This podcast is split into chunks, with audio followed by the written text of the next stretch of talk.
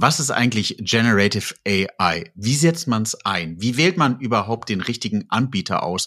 Und braucht man wirklich immer ein Hammer für eine Schraube oder braucht man ein anderes Werkzeug? Das besprechen wir in der heutigen Folge mit dem lieben Christian von Adesso. Neue Folgen jeden Freitag. In dieser digitalen Welt gibt es einen speziellen Faktor, der über Erfolg und Misserfolg entscheidet. Daten. Doch nur die wenigsten wissen sie für sich zu nutzen. Wer seine Kunden verstehen will, um ihnen das bieten zu können, was sie brauchen, kommt um ein professionelles Datenmanagement nicht herum. Jonas Raschedi interviewt andere Experten aus den Data-Bereichen und zeigt Schritt für Schritt, wie genau das funktioniert. Herzlich willkommen zu My Data's Better Than Yours, der Data Podcast. Schön, dass ihr eingeschaltet habt. Mir ist es eine besondere Freude, den lieben Christian gegenüber sitzen zu haben. Hi Christian. Jonas, hi, grüße dich und schön, dass ich hier sein kann. Ja, gerne. Stell dich doch mal kurz vor, wer du bist, was du machst und dann können wir, glaube ich, heute in ein sehr schönes Fachsimpeln zu einem doch besonderen Thema kommen. Mache ich sehr gerne. Vielleicht zunächst am ähm, Anfang großer Fan des Podcasts hier, Jonas. Von daher äh, für dich Alltag, für mich tatsächlich auch eine Ehre, heute mal hier zu sein. Vielen, vielen Dank. Und damit auch gerne alle unsere, deine Hörer wissen, äh, wer ich denn bin, stelle ich mich gerne mal kurz vor. Christian Mertens, mein Name von der Adesso SE. Ich mache seit gut 14 Jahren Data und Analytics, also wahrscheinlich auch ein Stück weit irgendwie zurecht in dem Podcast dann mit hier. Hab auch nie was anderes gemacht, dabei allerdings auch beide Seiten gesehen. Ich bin mal groß geworden, meine ersten Implementierungserfahrungen bei der Signal Iduna in Dortmund. Dort habe ich mhm. Laufen gelernt, ETL-Strecken gebaut, Data Warehouse mit aufgebaut mm, und habe dann ja so vor gut neun Jahren in Dortmund einmal die Straßenseite gewechselt, also wirklich physisch ja. einmal die Straßenseite gewechselt zu Adesso. Demnach im neunten Adesso-Jahr jetzt hatte das große Privileg, die letzten Jahre des Data und Analytics Umfeld bei Adesso mit aufzubauen.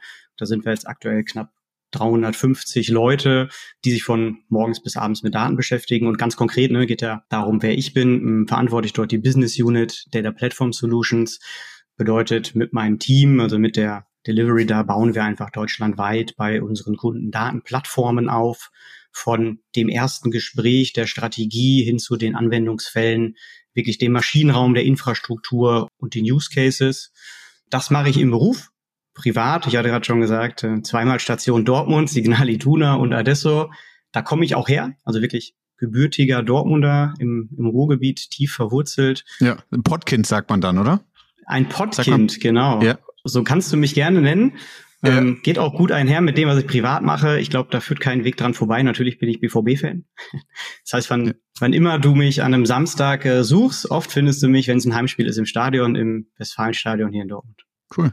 Das heißt, du bist auch leidenschaftlicher Fußballspieler oder eher Fan? Äh, ich war leidenschaftlicher Fußballspieler. Ich habe mir leider relativ jung zweimal das Kreuzband gerissen. Bin äh, bis heute davon überzeugt, oh, Jonas. Das hätte natürlich ja. gereicht für den BVB, aber ja, ich hatte leider nicht die Chance dann.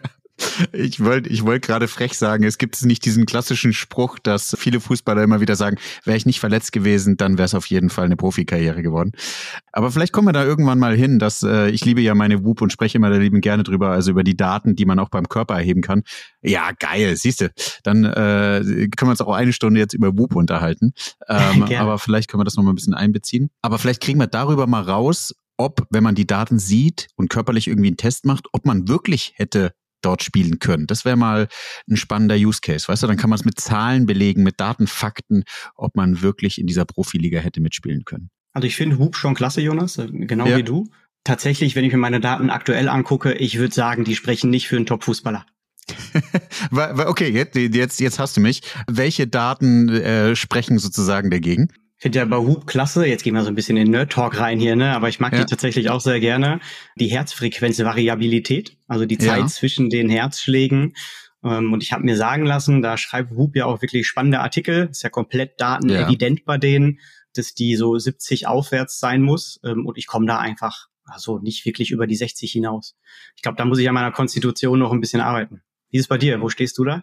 Ähm, ich, soll, ich, soll ich mal reingucken? Soll ich es mal live sagen? Mach mal. Ich kann mal, ich kann es dir äh, äh, sagen, und zwar Health Monitor. Ja, das ist die HRV-Rate. Genau. Die ist bei mir bei 97. Oha. Okay, dann bist du also Profifußballer und ich muss daran noch hart arbeiten, damit ich die Konstitution habe.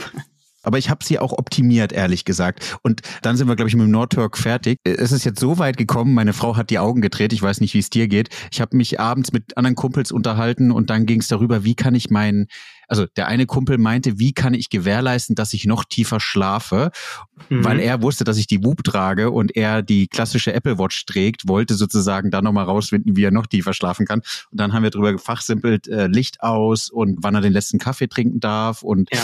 äh, sonst irgendwas. Und das ist dann schon eben spannend. Ja, also tatsächlich, dafür brauche ich eigentlich kein Armband, um das zu wissen. Ne? Aber die größte ja, Auswirkung, ja, stimmt, die mir Whoop beigebracht hat, ist, wenn ich 10 bis 20 Minuten vorm Schlafengehen lese, schlafe ja. ich deutlich besser und ruhiger und das habe ich komplett in meine Routine integriert. Okay, ja. Sehr guter Punkt. Du trägst ja keine Brille. Was ich jetzt festgestellt habe, wenn ich abends meine Brille ausziehe und ich habe einen Blaulichtfilter hm. und dann nochmal weiter Handy oder sowas konsumiere, dass ich dann auch schlechter schlafe. Okay, da habe ich beim, beim iPhone diesen Filter eingestellt. Ich weiß jetzt auch nicht, ja. wie wirksam der ist, ne, aber ab 20 Uhr ist das alles so ein bisschen beige. Ja, ja, ja. Den habe ich jetzt auch erst frisch eingestellt, weil es mir auch jemand gesagt hat. Sehr gut. Cool. Ja, also an alle Leute, die sich so ein bisschen mit dem Thema Data beschäftigen, ich glaube, WUP ist ein cooles Thema. Deswegen mache ich auch mal meine Frage, was machst du persönlich mit Daten? Das wollen wir nachher ja am Ende dann nochmal vielleicht ausführlicher äh, sprechen, aber vielleicht haben wir mit der WUP jetzt schon mal ein, ein Ziel gesetzt. So, Christian, wir wollten über ein ganz spezielles Thema sprechen und daher freue ich mich sehr, dass ich dich mit so viel Expertise hier habe das Thema Generative AI. Warum wollten wir darüber sprechen? Das Thema ChatGPT und Co. ist ja im Volksmund, würde ich fast sagen. Und was ein bisschen schade ist, dass mit dem Large Language Models beziehungsweise ChatGPT und Co. es wird eigentlich gleichgesetzt mit AI. Und das ist doch eigentlich nicht so ganz korrekt. Mhm, sehr gute Frage. Lass uns genau da einsteigen. Vorweg einmal, wir haben es jetzt gerade Gen AI genannt, also generative Artificial Intelligence. Sollen wir uns darauf einigen, dass wir genau diesen Terminus weiterverwenden? Weil äh, generative ja. künstliche Intelligenz wird wahrscheinlich ein bisschen lang in den ganzen Podcast über. Ja, und wird ein Zungenbrecher höchstwahrscheinlich nach dem vierten Mal aussprechen, ja. kriegst du dann auch nicht hin. Ist besser für uns beide, wenn wir Gen AI sagen. Ja. Was ist jetzt der Unterschied zu KI? Ist ja so ein Stück weit die Frage. Äh, ich würde einmal anders einsteigen. Mir hat mal ein Kollege ganz pragmatisch gesagt, wie er sich dem Thema nähern würde, um es zu erklären. Versetzen ja. wir uns mal in die Lage, wir sind nachts auf einer Party, random, 12 Uhr, und jemand stellt dir die Frage, was ist denn eigentlich Gen AI? Du hast gerade schon in den Mund genommen. Ich würde wahrscheinlich antworten, kennst du ChatGPT? Ja. Und ich wette, in 99 Prozent der Fälle kommt dann irgendwie ein Kopfnicken. weil ChatGPT hat sich etabliert, so wie Tempo für ein Taschentuch. Keiner sagt, stimmt, ich, ja. ich, ich würde gerne ein Taschentuch haben, sondern kannst du mir ein Tempo geben? Und tatsächlich steigt man dadurch ganz gut ein, weil de facto ist Gen AI dann einfach ein Teil der künstlichen Intelligenz. Am Ende ist es ein Machine Learning Ansatz, aber mit einem ganz anderen Zweck als der Zweck, für den wir bisher KI anwenden, so wie wir es im Sprachgebrauch kennen. Weil Gen AI, und das steckt schon im Namen, hat den Zweck, Inhalte zu generieren. Generative künstliche Intelligenz. Daher kommt das Ganze. Und mit Inhalte meine ich ähm, Texte, Bilder, Videos, eigentlich alles, was wir so digital konsumieren können. Ja. Und insgesamt hat demnach das Modell, also das Large Language Model, was du gerade angesprochen hast, oder allgemein GenAI, genau diesen Zweck, die Verarbeitung von Sprache. Wir kennen da ChatGPT, das ist mit Sicherheit so das bekannteste Modell, was man ja auch frei nutzen kann. Aber im Bereich Bilder gibt's dann auch sowas wie DALI 3 oder Midjourney, wo man dann wirklich auch super schnell Bilder erzeugen kann. Das heißt so, Bottomline, mit bisheriger künstlicher Intelligenz wollten wir irgendwie Entscheidungen treffen, Vorhersagen machen, Muster finden, Cluster bilden. Mit generativer KI, mit Gen AI wollen wir neue Dinge erschaffen, generieren und unstrukturierte Informationen in ja, nutzbare, für uns strukturierte Informationen übertragen.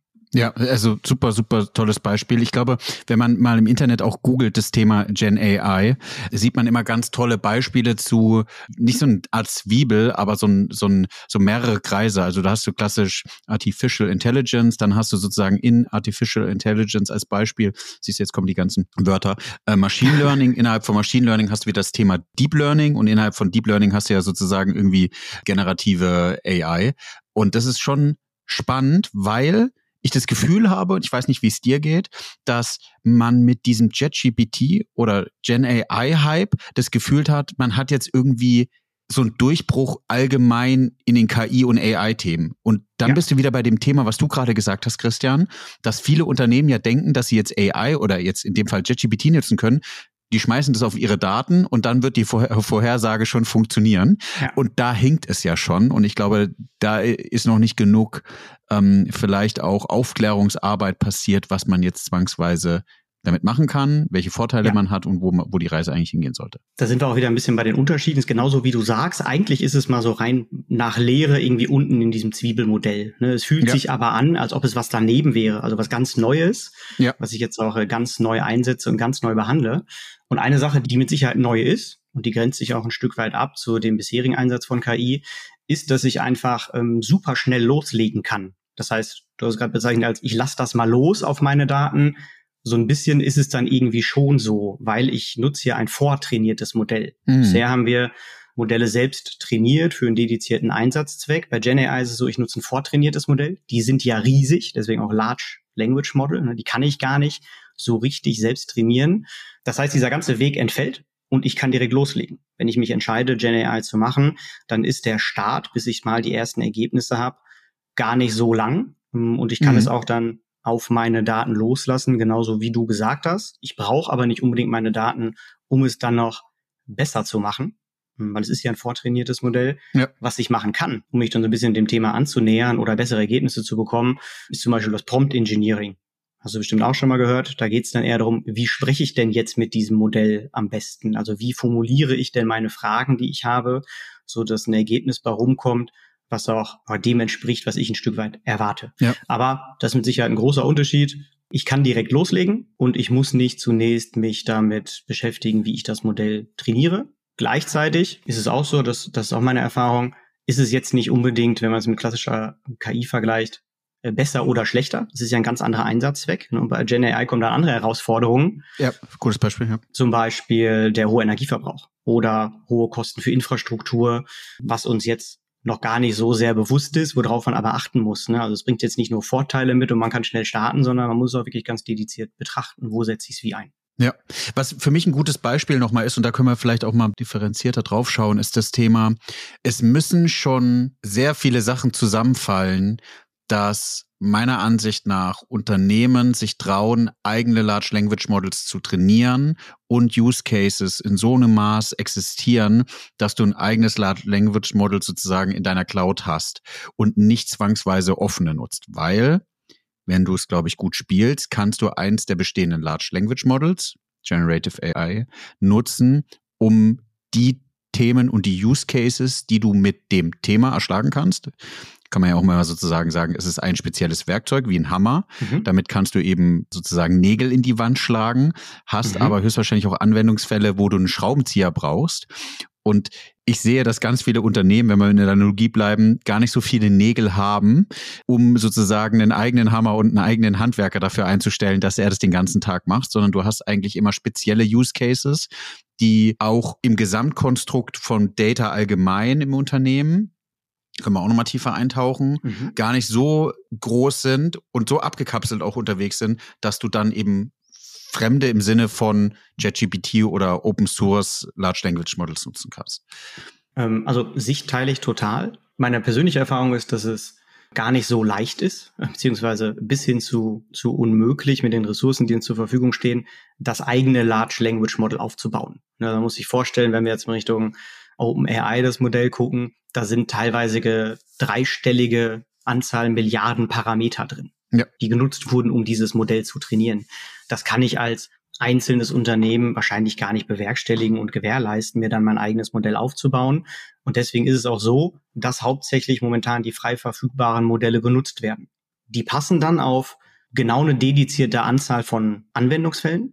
Ich glaube, da sind wir noch lange nicht am Ende. Also was da noch alles an Anwendungsfällen kommt, das können wir uns jetzt noch gar nicht vorstellen. Gefühlt werde ich einmal die Woche mit irgendeinem Anwendungsfall konfrontiert, den ich noch nicht kannte und an den ich auch vorher gar nicht gedacht habe. Was aber auch passieren wird, nämlich bei dir, Jonas, du hast jetzt tatsächlich ein bisschen in die Zukunft gedacht, ist, dass die Large Language Models ergänzt werden durch Small Language Models in der Zukunft, die dann für einen ganz dedizierten Einsatzzweck gedacht sind. Mhm. Beispielsweise gibt's schon äh, Bloomberg GPT von Bloomberg entwickelt für ganz spezielle Finanzfragen, weil der Kontext dann wiederum so spezifisch ist, so speziell ist, dass ein overall trainiertes LLM gar nicht in der Lage ist, diese dedizierten Finanzfragen zu beantworten. Und ich glaube, da wird es auch hingehen. Also momentan haben wir fünf bis sechs Hämmer am Markt, die wir nutzen können, ne, die bekannten großen Modelle. Ja. Dass es mehr spezifische Small Models gibt, äh, die dann auch für den einzelnen Einsatzzweck gebaut werden. Mhm. Jetzt hast du ja ein bisschen was an Erfahrung im Beratungskontext und ich liebe ja das Thema Methodik, analytisches Vorgehen. Äh, die Brain Teaser sozusagen sind ja die Klassiker dafür und ich sehe auch uns in der Pflicht als Berater, würde ich mich jetzt ein bisschen dazu zählen würde, Gerne. zu sagen, wie kann man Unternehmen unterstützen, das Thema anzugehen. Ja, lass mich die Frage so offen formulieren. Was wäre dein Tipp oder wie würdest du das Thema angehen? Wenn jetzt, ich komme jetzt sozusagen mhm. um die Ecke und sage zu dir, hey, pass auf, hier, ich brauche jetzt ein eigenes Large Language Model. Darauf kommen ja mhm. gerade einige an Ideen. Außer zu schmunzeln, was wäre sozusagen deine Vorgehensweise? Weil ich glaube, offen gesprochen ist es ja nicht zwangsweise die Lösung für das Problem, was die Person vielleicht hat. Korrekt. Ich glaube, da müssen wir einmal differenzieren. Möchte jetzt die Person einfach Gen AI einsetzen und mal schauen, was damit machbar ist? Ne? Und dann mhm. ist die mhm. Frage, wie gehe ich dann vor? Oder hat die Person schon einen konkreten Anwendungsfall und die Frage ist, kann ich diesen mit Gen AI abdecken oder nicht? Ich würde mal jetzt auf Zweiteres eingehen, weil die Frage können wir dann tatsächlich ein bisschen auseinandernehmen. Das Gute ist ja, ich glaube, wir müssen da jetzt erstmal gar keine Motivation schaffen. Also egal, ja, die ist aus meiner Perspektive, mit, genau, mit wem ich da geredet habe, ist total egal. Das kann Top-Management sein, das kann genauso Mitarbeitenden sein, das können die Data Scientisten sein, das kann der Fachbereich sein. Alle haben eigentlich Lust, sich mit dem Thema auseinanderzusetzen. Der Hype ist da und oft ist es ja bei großen Hypes so, die sind dann irgendwie bottom-up oder top-down. Man muss erstmal ganz viel überzeugen. Ich glaube, das müssen wir hier nicht tun. Das ist schon mal ein Riesenvorteil. Dann ist ja eher die Frage, wie gehe ich die Herausforderung an? Also baue ich jetzt eine eigene Organisation dafür auf, ein Center of Excellence für Gen AI? Was sind meine Anwendungsfälle, aber auch was sind meine Leitplanken, um die Technologie in meinem Unternehmen einzusetzen. Und ich glaube, das ist ganz wichtig, weil man kann auch falsche Dinge mit Gen AI machen und dann ist die Motivation auch ganz schnell wieder weg. Womit würde ich beginnen? Ich würde zweigleisig fahren. Ich versuche meistens irgendwie die Waage zu halten zwischen Strategie und Anwendungsfällen. Es ist schön, wenn ich tolle Anwendungsfälle habe. Die muss mhm. ich evaluieren. Da gibt's ja, bekannte Formate, müssen wir jetzt gar nicht so tief eingehen. Da gibt's mit Sicherheit Workshop-Formate, wie man schnell zu Anwendungsfällen kommt. Und wenn ich jetzt genau damit nur loslaufe, dann setze ich vielleicht den ersten um, den zweiten, den dritten Anwendungsfall. Und irgendwann merke ich, hm, ich habe das technologisch gar nicht so richtig abgestimmt gemacht. Und vielleicht zahlt das auch gar nicht auf meine Unternehmensstrategie ein oder meine Digitalisierungsstrategie.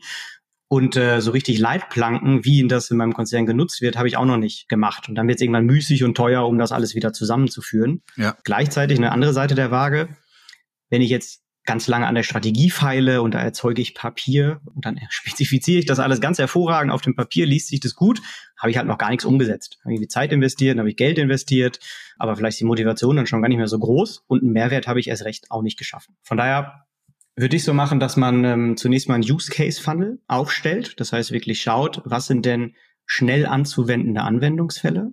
Am besten nutzt man dann irgendwelche Anwendungsfälle mit nicht schützenswerten Daten. Da klammer ich schon mal echt eine große Herausforderung aus, bauen Prototypen auf und definiere anhand allerdings dieser Anwendungsfälle dann meine Leitplanken. Welche Fähigkeiten brauche ich dazu? Wie möchte ich die Governance in meinem Unternehmen dafür verankern? Was ist eigentlich der restliche Rahmen, in dem ich das nutzen kann? Weil die Antwort ist ja mit Sicherheit nicht, wir stellen mal ChatGPT hin und dann haben wir die Lösung, sondern nee. anwendungsfallgetriebenes Vorgehen, irgendwie diesen Funnel aufbauen, businessgetriebene Ideen halt da reintun, allerdings nicht nur umsetzen, sondern von Anfang an die strategische Brille auch aufnehmen und jedes Mal gucken, welche strategischen Entscheidungen muss ich treffen, was bedeutet das für zukünftige Anwendungsfälle, was bedeutet das für, das sind so die typischen Dimensionen, ne? Prozesse, Architektur und Organisation. Ja, da wäre ich jetzt rein, hättest du es, glaube ich, nicht erwähnt, weil vor allem in dem Punkt, was wir vorhin am Anfang besprochen haben, mit JetGPT bist du nun mal viel schneller unterwegs. Mhm. Du hast den Hammer, mit dem kannst du eigentlich sofort versuchen, Nägel reinzuhauen. Und du kannst es im schlimmsten Fall, also man spricht ja jetzt auch schon viel von Shadow AI, du kannst ja sozusagen im schlimmsten Fall komplett an der Architektur vorbei irgendwelche Sachen, Use Cases produzieren. Und wenn du die dann skalieren willst, eigentlich sozusagen in die Zukunft aufbauen willst und schauen willst, wie du sie in größeren Unternehmen auch mhm. weiteren äh, Fachabteilungen zur Verfügung stellst, dann siehst du oft, dass du äh, nicht mehr den Anschluss an die Architektur schaffst. Und deswegen ist ein guter Punkt, den du sagst, immer die Strategie nicht aus den Augen verlieren, die Gesamtarchitektur beobachten, um zu überlegen, okay, wie setzt man es damit ein? Und vor allem, Jonas, auch, das ist mir wichtig. Ich hatte ja gesagt, ich verantworte die Unit Data Platform Solutions. Ne? Also muss ich ja ein Fan von Datenplattformen sein, irgendwie ein Stück weit. Was? Äh, ja, und das, das habe ich auch schon ein, zwei Mal gesehen. Das ist ein Thema, mit dem man super schnell starten kann. Und man kann mhm. schnell Ergebnisse erzielen. Gleichzeitig ist mir wirklich ein persönliches Anliegen, dass man ein Stück weit immer im Kopf hat, auch wie passt das denn in meine bestehende Analytics-Landschaft. Ne? Also Personen, mit denen ich rede, irgendwas haben die immer. Sei es ein Data Warehouse, ein Data Lake, eine Datenplattform, ein Data Lakehouse, oft auch eine KI-Entwicklungsumgebung. Das muss ja irgendwie schon Hand in Hand gehen. Hm. Klar ist das eine neue Technologie. Und ich habe eine Beobachtung, wäre ich mal gespannt, ob du die teilst. Wenn man jetzt mal so auf den Analytics-Markt zurückguckt, die letzten, ich sag mal 30, 40 Jahre, dann hatten wir hm. meiner Meinung nach immer die gleichen Entwicklungen. Irgendwann ist 90er, vielleicht auch ja, spätestens zum Millennium des Data Warehouse gekommen, hat sich etabliert, alle Konzerne haben 1 bis N aufgebaut. Dann kam irgendwann der kleine gelbe Elefant, Hadoop, Big Data, alle sind in Hektik verfallen und mussten jetzt mal ganz schnell Data Lakes aufbauen. Das auch ganz oft irgendwie neben dem Data Warehouse, gar nicht so richtig abgestimmt, äh, total kompliziert mit der Infrastruktur damals, mit der Skalierung. Hat auch dann oft, muss ich auch zugeben, nicht so richtig geklappt. Mhm. Nächster logischer Schritt, ziehen wir beides doch mal zusammen. Data Warehouse, Data Lake. Data Lakehouse, da muss ich mir dann wirklich schon mal Gedanken machen um meine Organisation auch, welche Menschen brauche ich denn dafür, welche Anwendungsfälle setze ich um. Daneben wurde eine Data Science Entwicklungsumgebung aufgebaut. Auch dafür brauche ich eine Governance und ähnliches. Und jetzt gerade bin ich auch oft ähm, mit Kunden oder Menschen im Gespräch, wo das dann wieder konsolidiert wird. Ne? Also eine Enterprise Data Plattform, zum Beispiel organisatorisch dann nach, nach Mesh organisiert. Und ich bin davon überzeugt, ähnliches kann jetzt wieder mit Gen AI passieren, wenn man da nicht von Anfang an drauf guckt. Ne, dann baut man jetzt eine Gen AI-Plattform daneben auf und irgendwann, ich sehe da jetzt schon Konsolidierungsprojekte, ähm, um das in die Datenplattform zu integrieren, weil technologisch und vielleicht auch von den Menschen ist das jetzt alles gar nicht so riesig auseinander. Wie siehst du das?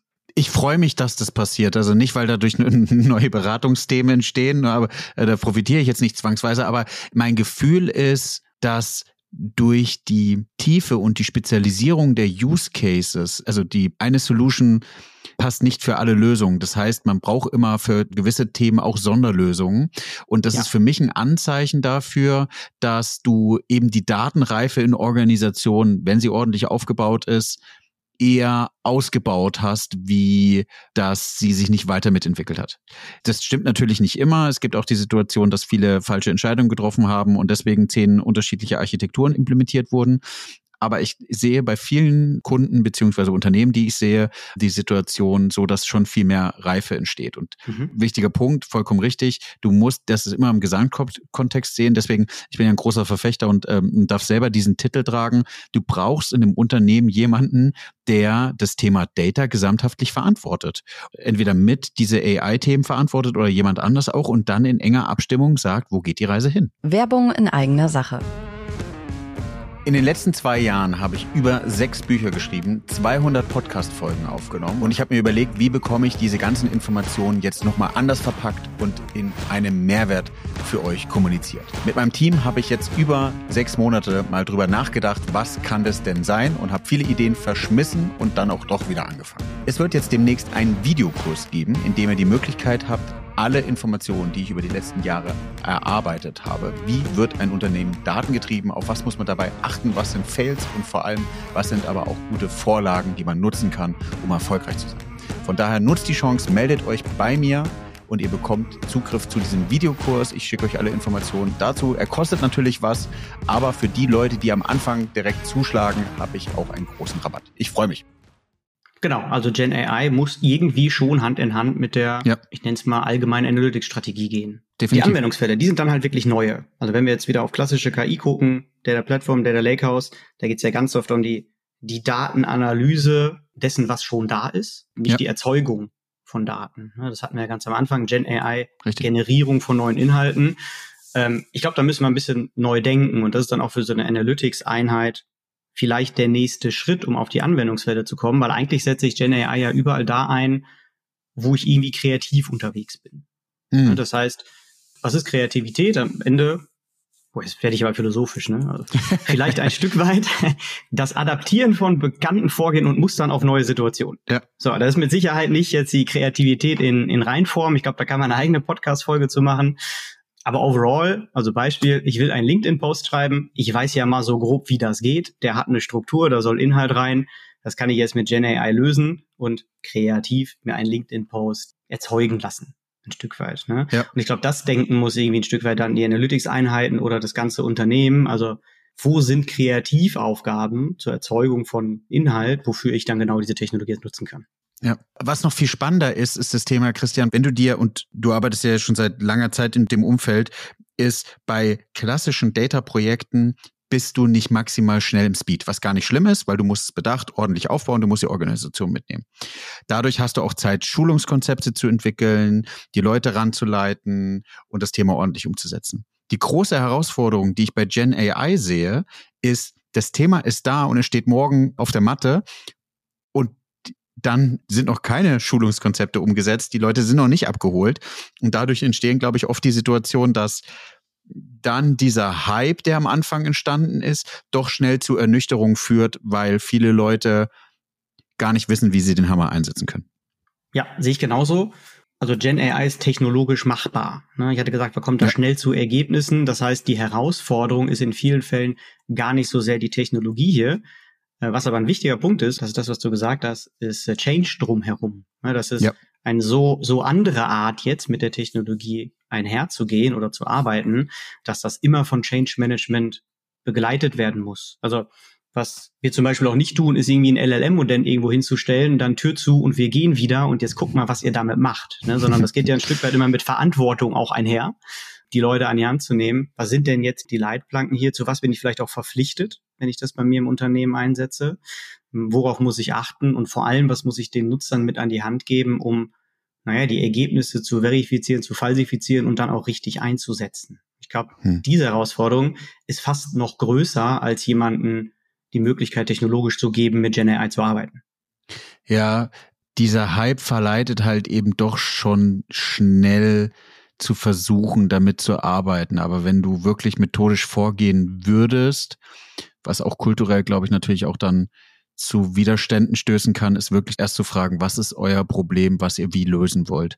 Mhm. Weil du sonst in die Situation kommst, wie du gerade sagst, dass du vielleicht den Use Case, den du mit der Dateninfrastruktur eigentlich umsetzen könntest, versuchst irgendwie mit Gen AI umzusetzen und plötzlich dann erst vielleicht nach einem halben Jahr, Jahr merkst, dass den Use Case, wenn er komplex ist, hätte es doch ja. ganz anders lösen müssen. Also es ist immer dieses, ich glaube, wir sollten uns nochmal mehr darauf fokussieren, öfters Fragen zu stellen und die Leute gekonnt in eine Warteposition zu versetzen. Gar nicht negativ, aber um sicherzustellen, dass sie nicht diesem Hype zu sehr nachrennen.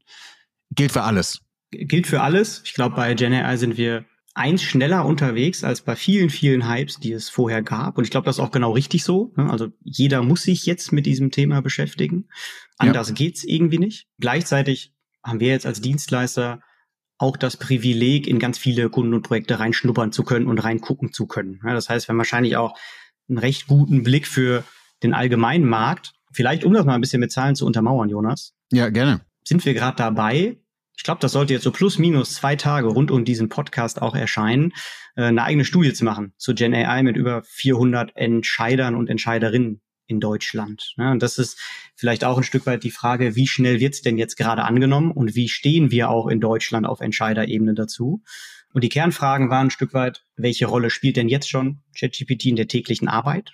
Wie wird die Qualität beurteilt und wird Gen AI in dem Unternehmen überhaupt angenommen? Äh, und jetzt mal Schätzfrage an dich, Jonas. Was hm. glaubst du, welche Zeit oder wie oft setzen Entscheider in Deutschland jetzt mal laut unserer Studie ChatGPT in der Woche ein?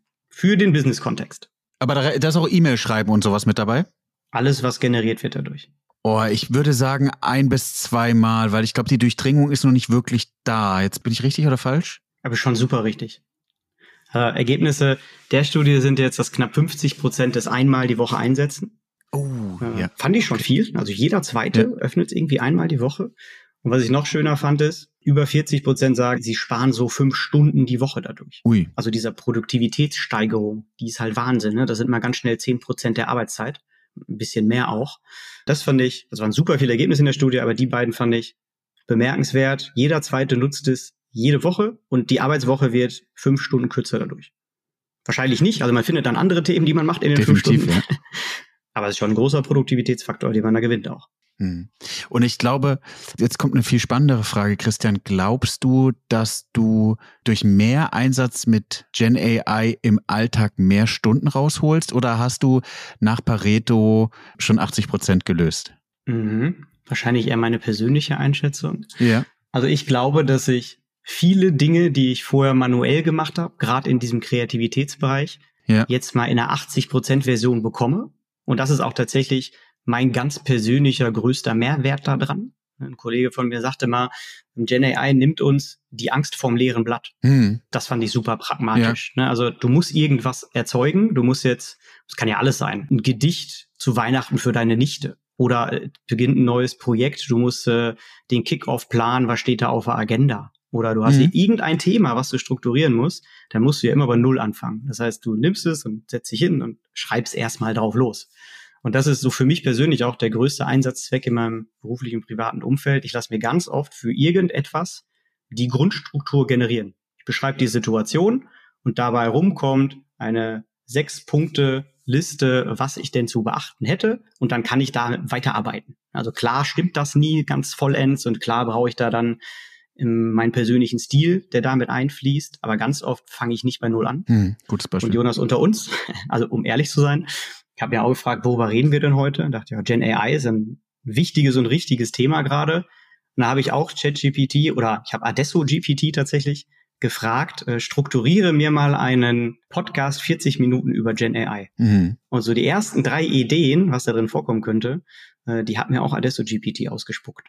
Ja, ich finde es ein guter Beispiel. Zurück zu meiner Frage. Ich habe das Gefühl, dass du mit diesen fünf Stunden in der Woche schon irgendwie eher bei 80 Prozent, 60 oder 70 Prozent bist bei dem, was kannst du optimieren und dass die Use Cases, die danach kommen, schon schwerer sind. Und verstehe mich nicht falsch. Also jede meiner E-Mails durchläuft eigentlich nochmal sozusagen so einen Chat-GPT-Prozess, mhm. weil ich sozusagen gewährleisten will, dass, also nicht kurze E-Mails, aber längere E-Mails, damit die einfach ordentlich formuliert sind, weil JetGPT zum Beispiel, wenn man es ordentlich auch promptet, kann man auch, kann ich so ja. besprechen, auch sehr freundlich ist. Und ich vergesse oftmals Leute zu fragen, wie es einem geht und äh, ob alles gut ist. Das mache ich nicht zwangsweise direkt. Das ist ein guter Punkt. Auf der anderen Seite sozusagen lasse ich mir auch Agendas damit machen. Also ich glaube, es ist schon genug Optimierung. Aber auch persönlich bin ich jetzt an dem Punkt, also die Use Cases, die ich mir jetzt raussuchen würde, wären, glaube ich, eher Edge Use Cases. Und mein Alltag mhm. ist schon so durchoptimiert, dass es passt. Was mir nochmal aufgefallen ist beim Thema, ich durfte ja bei an der DABW in, in, in Karlsruhe Customer Insights schulen. Mhm. Da hätte ich für die Prüfung, um die Prüfung zu erstellen, irgendwie gefühlt 10 oder 15 Stunden gebraucht, weil du musst ja für jede Gruppe eine unterschiedliche Datengrundlage bauen, die dann sozusagen zur Verfügung stellen, die auch beschreiben. Und da bin ich auch hingegangen und habe zu ChatGPT gesagt, guck mal, hier ist mein Manuskript, was ich sozusagen gelehrt habe. Bitte erstell mir darauf eine Prüfung. Und dann haben wir ein paar Mal hin und her gespielt, hat super funktioniert. Und dann kam der Case, erstelle mir darauf fünf unterschiedliche CSV-Dateien, die die äh, Leute analysieren müssen. Und jede mhm. CSV-Datei muss unterschiedlich sein. Und das hat funktioniert. Und das war für mich dann so ein nochmal, okay, es gibt vermeintliche Edge-Use-Cases, die mir aber wirklich 15, 20, 30 Stunden plötzlich erspart haben. Ähm, aber im Alltag in der jeweiligen Woche gibt es, glaube ich, nicht mehr so viel, die man optimieren kann. Ich glaube, das liegt vielleicht auch ein Stück weit an unserer beider Rolle. Wir sind ja relativ viel wahrscheinlich in Besprechungen unterwegs, reden mit Menschen, versuchen dann wirklich Dinge auch zu strukturieren, gehen in die Gespräche. Jetzt hatte ich ja gesagt, ich bin auch mal groß geworden im Entwickeln von einem Data Warehouse, das heißt ETL-Prozesse geschrieben, das heißt irgendwann auch mal Hand im Maschinenraum und Hand an der Tastatur. Das ist ja nochmal ein ganz anderer Alltag, wenn ich mal auf unsere Software-Engineers gucke. Die haben halt Anwendungsfälle, die den richtig, richtig viel im Alltag bringen. Beispielsweise mhm. das Schreiben von Testcases, das Kommentieren von Code, vielleicht eine erste Version eines Lösungsalgorithmuses entwickeln. Die betreffen uns beide nicht. Aber ähm, was ich damit sagen möchte ist, es kommt, glaube ich, total darauf an, wie ist dein Alltag? Und je nachdem, wie dein Alltag ist und wie der im klassischen Wesen strukturiert ist, kann GenAI dir mehr oder weniger auch helfen. Ja, was mir noch ein spannender Punkt ist, und dann äh, äh, verrat noch mal dein Geheimnis. Das Thema Prompten haben wir angesprochen. Also wie kannst du gute mhm. Ergebnisse erzeugen? Und ich glaube, es können nicht viele. Wie ist deine Vorgehensweise, um sozusagen Gen AI zu nutzen? Mhm. Spannender Punkt. Bin ich mit Sicherheit nicht äh, der Allheilsbringer jetzt für zukünftige Prompts. ja, okay. äh, ich versuche es schon auch in natürlicher Sprache zu machen. Das heißt, ich ja. versuche mit äh, dem Modell zu reden und gebe dann separiert äh, Rahmenbedingungen mit ein. Beispielsweise, ich nehme mal unser Podcast wieder, ja. generiere mir eine Liste von Themen für einen Podcast, der 40 Minuten geht zum Thema Gen AI. Mhm. Komma, zwei Personen, Komma detailliert, Komma Technik ausblenden. Was kann ich noch machen? Komma ein bisschen Humor. Sowas. Ne? Also ich versuche erst immer zu beschreiben, was möchte ich von dir? Und dann, ja. was sind meine Rahmenparameter, um dem Struktur zu verleihen? Und dann ist es mit Sicherheit so, dass äh, bei dem ersten Prompt nie das gewünschte Ergebnis bei rumkommt und dann muss ich in Dialog eintreten. Das ist äh, tatsächlich auch genau das, ich weiß gar nicht, ob du mal von gehört hast, was die Idee von AutoGPT ist. Ist dir das schon mal untergekommen? Nee, da, doch, doch, doch, doch, doch, warte, warte, warte. Ich habe mir so ein YouTube-Video angeschaut. Äh, ich überlege gerade, ich habe mir so ein YouTube-Video angeschaut und da ging es um AutoGPT und dann habe ich sozusagen auf meinem Mac, das darf man vielleicht hier nicht so laut sagen, sonst hört vielleicht noch unsere IT zu, habe ich mir AutoGPT sozusagen installiert, kann man auf seinem PC installieren und kann man dann über die Konsole laufen lassen damit habe ich mal versucht, jetzt lüfte ich ein Geheimnis hier im Podcast, mein Versuch, mhm. das Inhaltsverzeichnis eines neuen Buches zu strukturieren, weil JetGPT kann meiner Ansicht nach keine guten Inhaltsverzeichnisse machen.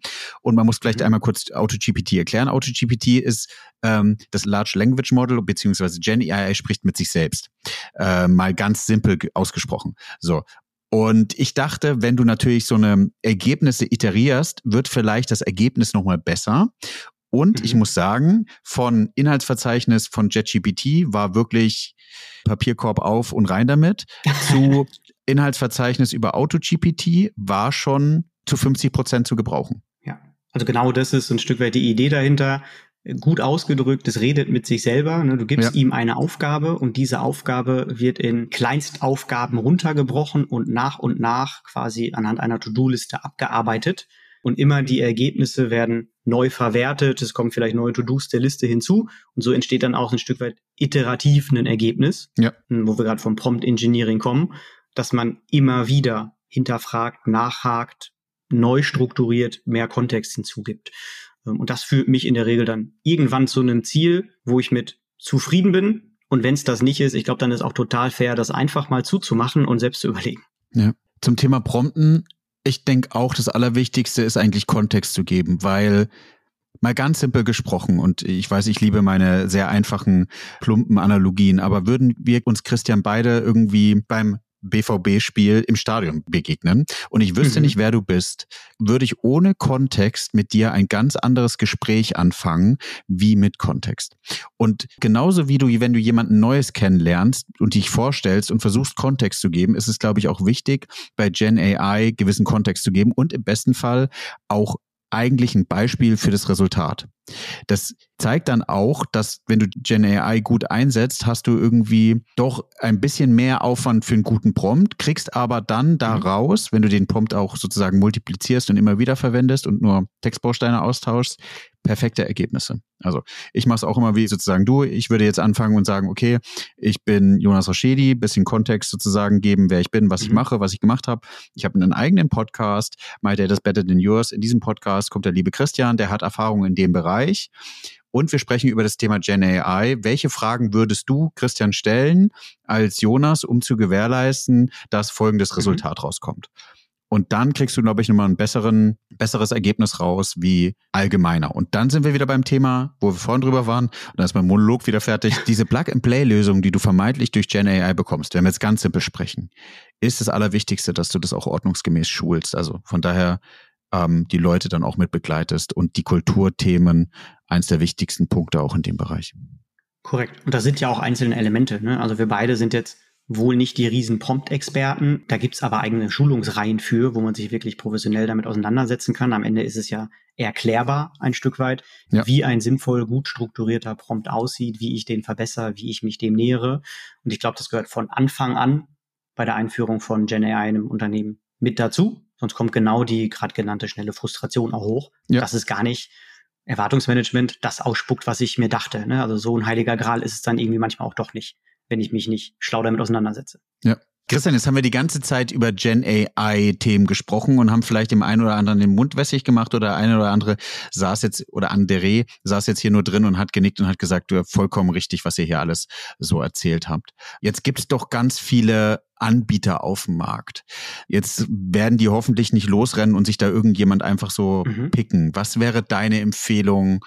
Also beschreib vielleicht, welche Anbieter es gibt und dann auf der anderen Seite aber auch, mhm. wie würdest du vorgehen, um den richtigen auszuwählen?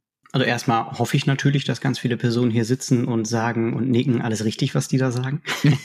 und vielleicht, vielleicht ja auch bei der Auswahl des Anbieters.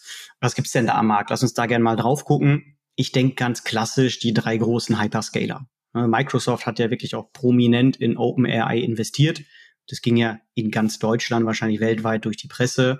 Dann gibt's von Meta ein relativ bekanntes Modell, also Mutter von Facebook an der Stelle. Das Lama 2 ist genauso frei verfügbar. Und wenn wir uns da ein bisschen geografischer fokussieren auf Deutschland, haben wir natürlich auch deutsche Anbieter. Ich glaube, am präsentesten ist da Aleph Alpha, auch sehr presserelevant gewesen mit der letzten Finanzierungsrunde. Und die unterscheiden sich oder spezifisch Aleph Alpha dann ein Stück weit durch Datenschutz und digitale Souveränität. Das ist natürlich nochmal ein ausgeprägteres Thema, als ich das bei den großen Hyperscalern habe. Jetzt auch da meine Einschätzung, durch das Glück in viele Kunden und Projekte reinzuschnuppern. Oft entscheiden sich unsere Kunden für das Modell von dem Hyperscaler, den sie halt gerade auch schon einsetzen. Das ist pragmatisch und das ist irgendwie naheliegend. Das ist aber auch in vielen Fällen dann der erste schlaue und richtige Weg, weil die mhm. Hürden dafür sind zunächst mal abgebaut. Du wirst es auch aus deiner Vita kennen. Es ist jetzt gar nicht so leicht, immer einen Cloud-Anbieter in einem Konzern einzuführen. Da geht ganz viel mit einher. Jetzt habe ich da schon einen, dem ich vertraue und worauf ich was umsetze. Dann bietet der in der Regel auch ein gutes Gen AI Setting an. Wenn ich noch keine Cloud habe, dann ist ja auch das ein Grund, beziehungsweise auch das eine, eine Entscheidung. Und dann gucke ich mehr in den On-Premises-Bereich, welche Anbieter es dort gibt und welche dieser Modelle ich dann on-premise bei mir einführen kann. Overall gilt, irgendwann an dem Podcast an der Stelle muss ich es ja sagen, ne, klappt das natürlich nur, wenn man eine gute Beratungsfirma beziehungsweise ja. einen Partner ähm, an seiner Seite hat, weil da gibt's ja irgendwie auch ein paar Fallstricke, in die man tappen kann. Was wir da beobachten, ist einmal die Kostenfalle. Das ist einfach ressourcenintensiv. Ne? Da muss man sich wirklich mal Gedanken machen, was braucht es an Infrastruktur? Was bedeutet das vielleicht auch meine, für meine Cloud-Consumption? Und das nicht nachdem ich es eingesetzt habe, sondern irgendwie im Zuge dessen schon damit beschäftigen. Zweiter Punkt, der mir oft begegnet, den hatten wir aber auch schon, das ist Erwartungsmanagement. Wenn ich Gen AI mache, wir haben gesagt, die Motivation ist da, ich muss niemanden überzeugen, das ist ein Hype, muss ich aber auch gleichzeitig die Erwartung einmal sauber und sinnvoll stecken. Es ist nicht der Heilsbringer für alles in meinem Alltag, sondern halt für bestimmte Anwendungsfälle. Und auch das super wichtig, die Governance von Anfang an, also den Rahmen mitgestalten, nicht einfach loslaufen, sondern wirklich überlegen, wofür setze ich es ein, wer darf das, wie gehe ich damit um, was ist meine Verantwortung. Und ja, vielleicht können wir in dem Kontext äh, beraten. Ja. Weißt du, was mir gerade nochmal einfällt? Wir sind ja auch angefangen oder haben angefangen mit der Folge mit äh, Whoop und Whoop hat ja jetzt auch so einen Performance Coach eingeführt. Das ist ja auch so ein mhm. bisschen mhm.